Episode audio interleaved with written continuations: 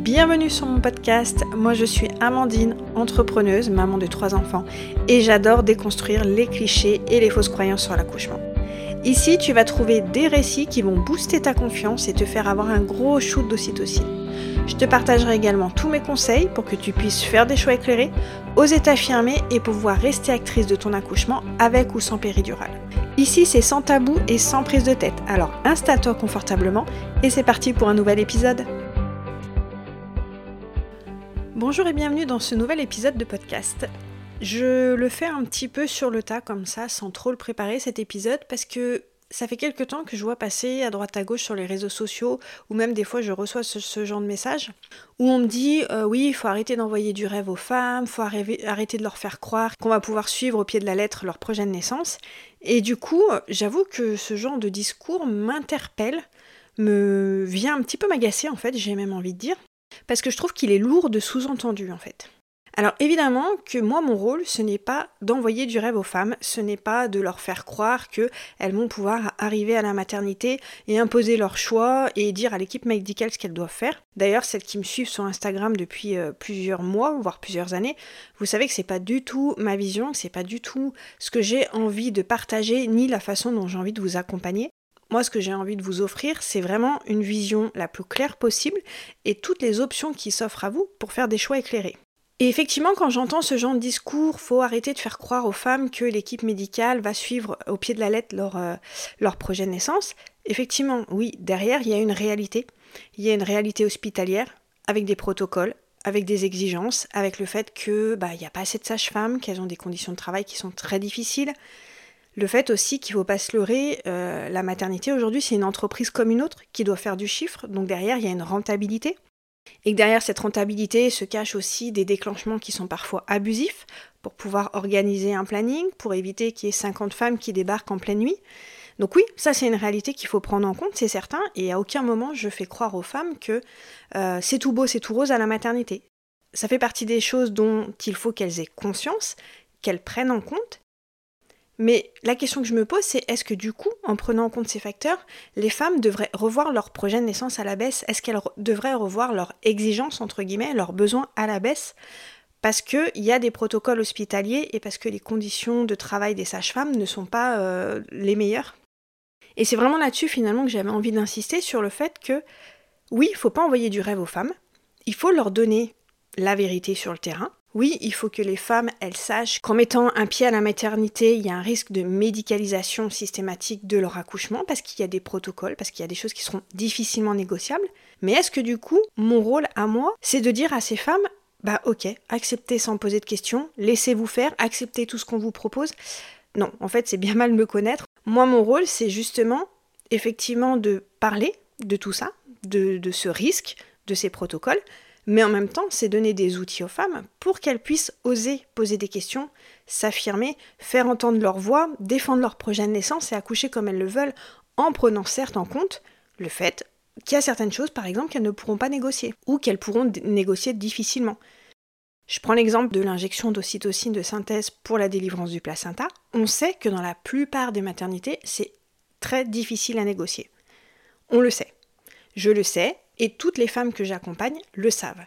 Mais est-ce que ça veut dire pour autant de ne pas tenter de négocier, de ne pas essayer de trouver un terrain d'entente avec l'équipe médicale en disant ok j'ai compris que vous, pour vous c'est sécuritaire cette injection d'ocytocine, par contre moi j'aimerais m'en passer, est-ce qu'on peut la reporter?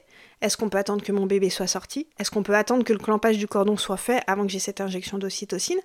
C'est pas envoyer du rêve aux femmes, c'est juste leur dire il y a des protocoles à prendre en compte, mais tu as aussi quand même ton mot à dire et tu as quand même une marge de négociation qui est possible.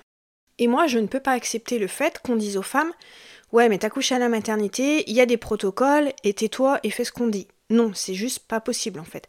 Moi, ce qui est important, c'est de vous donner la confiance, les outils, les connaissances pour que vous puissiez bah, avoir connaissance justement de ces fameux protocoles, mais aussi de l'ensemble des choix qui s'offrent à vous, de toutes les possibilités que vous avez pour pouvoir négocier avec une équipe médicale, vous appuyez sur des recommandations de la Haute Autorité de Santé ou de l'OMS pour dire bah ok, vous vous me dites ça se passe comme ça chez vous, mais les recommandations vont dans un autre sens. Donc qu'est-ce qu'on fait pour trouver un terrain d'entente?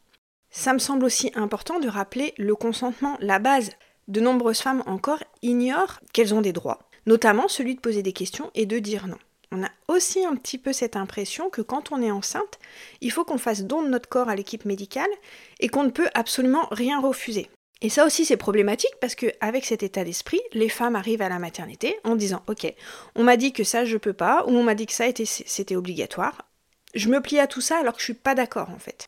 Accepter un protocole dans son ensemble quand on est OK, quand ça vient pas heurter ou ça vient pas nous déranger, à la rigueur, pourquoi pas. Mais quand on n'est pas en accord avec certaines choses, notamment par exemple le fait d'avoir un toucher vaginal, si on n'est pas OK avec ça, il faut savoir que le consentement est là pour qu'on puisse dire non, je ne veux pas de toucher vaginal. Et il y a encore beaucoup de femmes qui subissent ces touchés vaginaux en se disant bah je suis enceinte, euh, c'est comme ça qu'on doit faire, le médecin il sait, je n'ose pas dire non, donc j'accepte.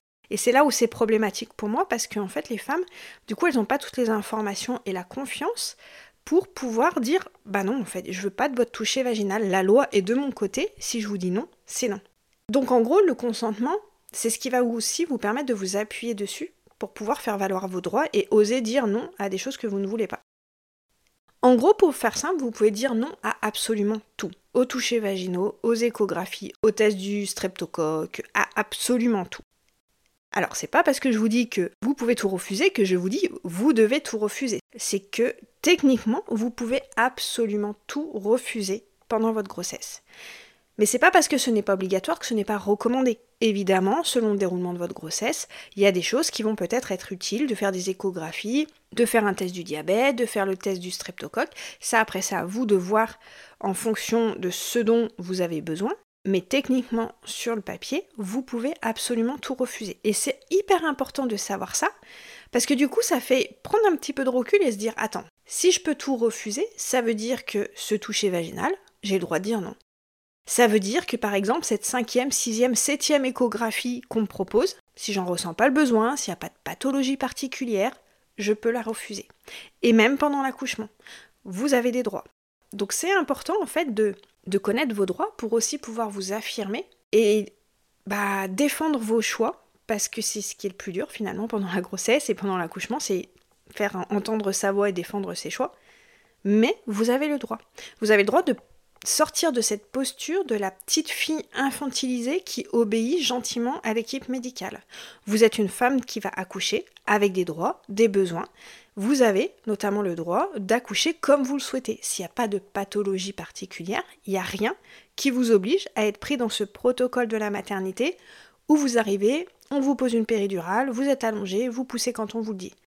L'importance de bien se renseigner va vous permettre d'avoir vraiment cette vision claire et de savoir sur quoi vous pouvez négocier. Souvent, je fais un petit peu ce parallèle, c'est un peu comme si vous alliez dans un restaurant sans savoir quel type de cuisine ils font. Et là, on vous demande de choisir. Vous n'avez pas la carte, vous savez pas ce qu'ils font. C'est un petit peu difficile de dire, bah moi je voudrais ci ou je voudrais, je voudrais pas ça. Bah là, c'est un petit peu pareil. Aller à la maternité sans connaître leur protocole, sans savoir ce que vous pouvez demander ou refuser, bah du coup c'est difficile de demander ou refuser quoi que ce soit. Donc plus vous allez vous renseigner, plus vous allez poser des questions, plus vous allez savoir exactement ce qui est fait pendant l'accouchement, et du coup vous allez pouvoir dire ok, bah ça je suis ok avec ça, mais ça je suis pas ok avec ça. Et aller chercher des informations, vous appuyer sur les recommandations, puis surtout oser dire bah non, je ne veux pas. Moi dans mon accompagnement de la team, par exemple, la plupart des femmes que j'accompagne accouchent à la maternité. Et du coup, est-ce que je devrais leur dire à ces femmes, ok, bah t'accouches à la maternité, ben en gros, plie-toi au protocole, ne pose pas de questions, obéis gentiment, laisse-toi faire, et puis tu verras bien comment ça se passe. Non, c'est pas possible. D'un côté, je leur donne la réalité du terrain. T'as choisi d'accoucher à la maternité, il y a un protocole, et il y aura certaines choses sur lesquelles tu ne pourras pas négocier, c'est important de le savoir. Par contre, le protocole n'est pas au-dessus des lois quand même ton mot à dire. Et là, je vais les accompagner pour leur apporter les connaissances, la confiance, oser s'affirmer et du coup pouvoir arriver le jour de l'accouchement avec un projet de naissance qui aura été préparé en amont, discuté avec l'équipe médicale. Elles ont suffisamment de connaissances et de confiance pour savoir comment bah, se mettre dans leur bulle, gérer les contractions, éviter aussi la surmédicalisation systématique de la plupart des accouchements. En ayant cette vision-là, vous allez pouvoir éviter de mettre le pied dans ce que j'appelle la cascade d'intervention. La cascade d'intervention, c'est plein de petits actes qui semblent anodins, mais mis bout à bout, ça a un réel impact sur euh, votre, le déroulement de votre accouchement. Donc en avoir conscience va vous permettre aussi d'éviter de tomber dans le piège de cette médicalisation systématique. Malheureusement, c'est ce qui arrive souvent pour un premier accouchement. On manque d'informations, on manque de confiance, on se laisse faire, on arrive, bah madame, je vais vous mettre un cathéter, je vais vous mettre de l'ocytocine de synthèse, la péridurale, allongez-vous, le travail euh, est trop long, votre bébé se fatigue, on va vous faire une épisiotomie, les forceps, voire une césarienne, enfin le schéma classique, alors qu'à la base, il n'y avait pas de pathologie. La cascade d'intervention, c'est vraiment ça. Et moi, dans mes accompagnements, c'est vraiment ce que j'essaye de vous éviter au maximum, avec toutes les connaissances et la confiance, pour prendre un pas de recul, faire pause et dire, ok, là, est-ce que ça c'est utile pour mon accouchement ou est-ce que c'est ça fait partie de leur protocole? Donc voilà, c'était une petite mise au point que j'avais envie de faire un petit peu spontanément concernant ces choses. Parce que, bah voilà, parce que moi je ne peux pas me taire, je ne peux pas dire aux femmes taisez-vous, abdiquez, ne posez pas de questions, laissez-vous faire et vous verrez bien comment ça se passe. Non, c'est pas du tout dans ma vision ni dans mon accompagnement.